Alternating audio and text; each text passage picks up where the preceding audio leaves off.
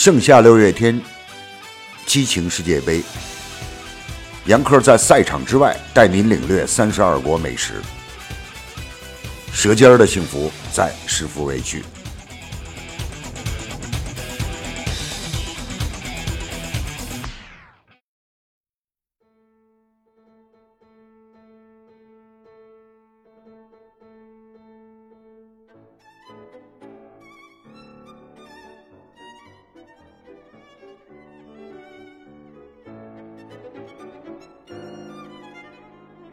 最新骗术，大家要小心了。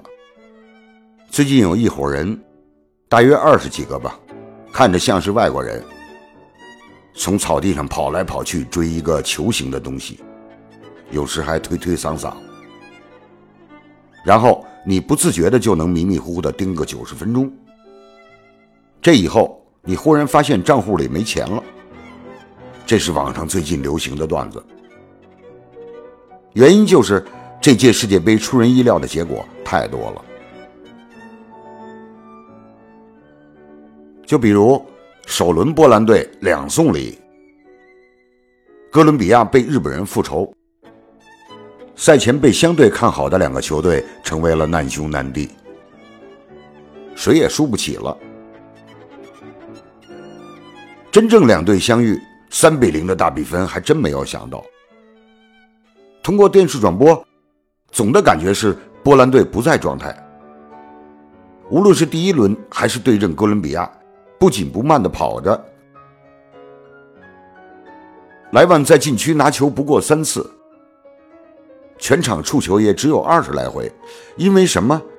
不知道。猜想有新老交替的阵痛，也有打法落后的原因吧。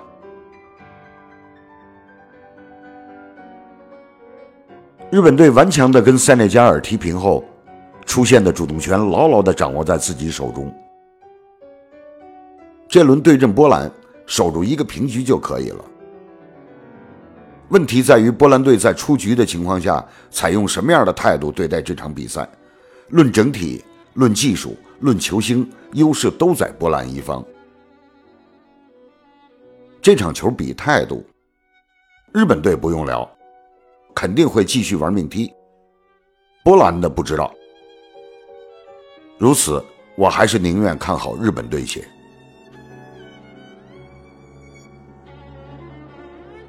上一场波兰队对哥伦比亚比赛时候，有哥们愤愤不平的讲：“就四年，短短四年，波兰队排名从七十六位上升到第六位，力压法国、意大利、西班牙队。”坐火箭了呀，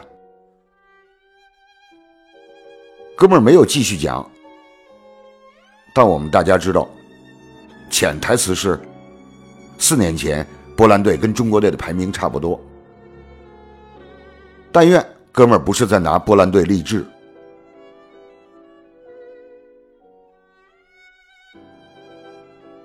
典论里讲：一是长者之居处，三是长者之福食。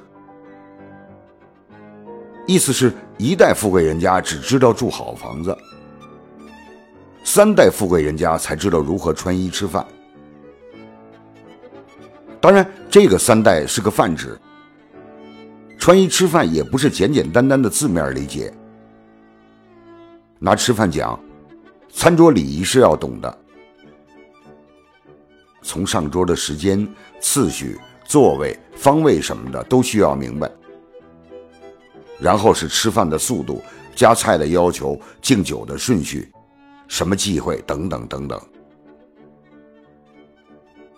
如此，显示人的修养，也让一同就餐的人感觉尊重、舒服。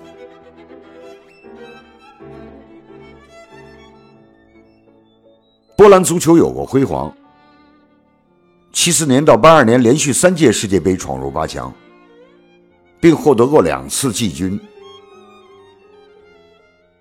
队中有过国际球星博涅克，近年来球队又有了莱万多夫斯基，重新回到了准强队行列。去年的欧洲杯小组赛不败，十六进八战胜瑞士，八进四点球输给了后来的冠军葡萄牙队。这些都不是中国队可以比肩的。拿波兰队低谷时候的排名跟我们相比，还什么励志，不靠谱。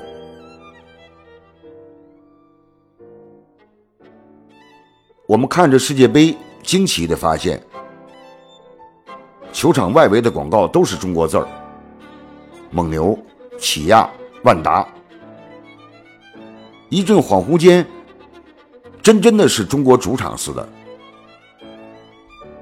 借用一位主持人的话：“世界杯除了中国足球队没去，其他都去了。”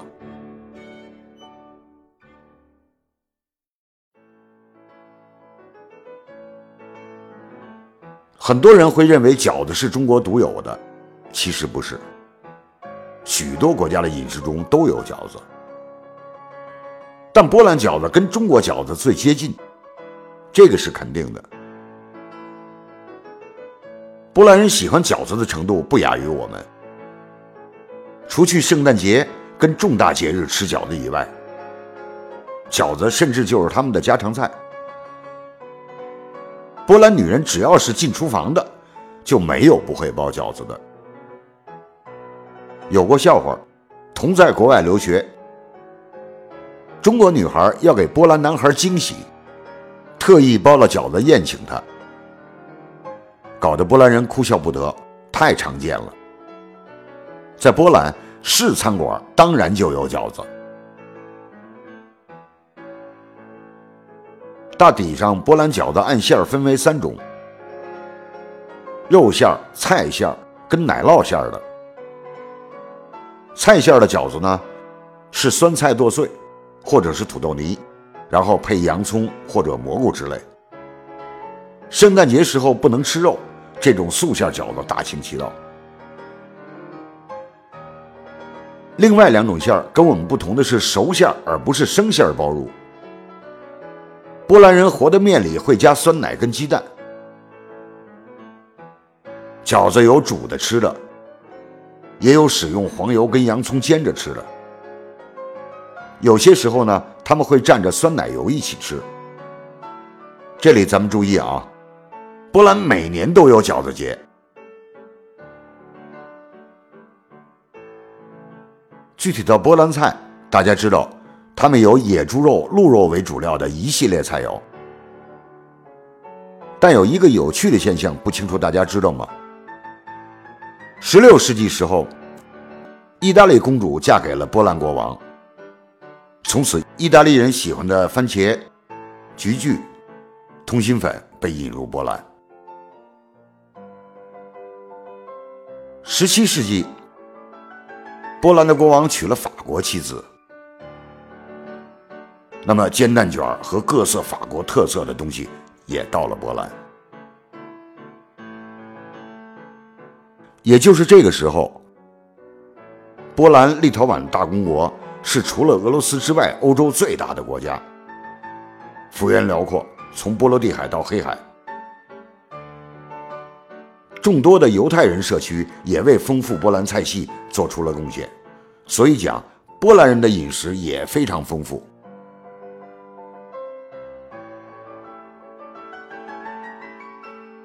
其实，好的东西是整个人类都喜欢的，但它需要有有效的传播方式，有对文化的理解、喜爱。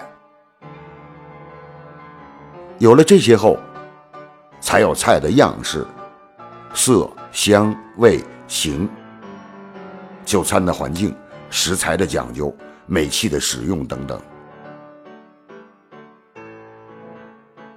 了解全球各个国家的美食后，你会发现你中有我，我中有你。因为无论怎么样，文化都有交融，美食都是所有人的喜欢。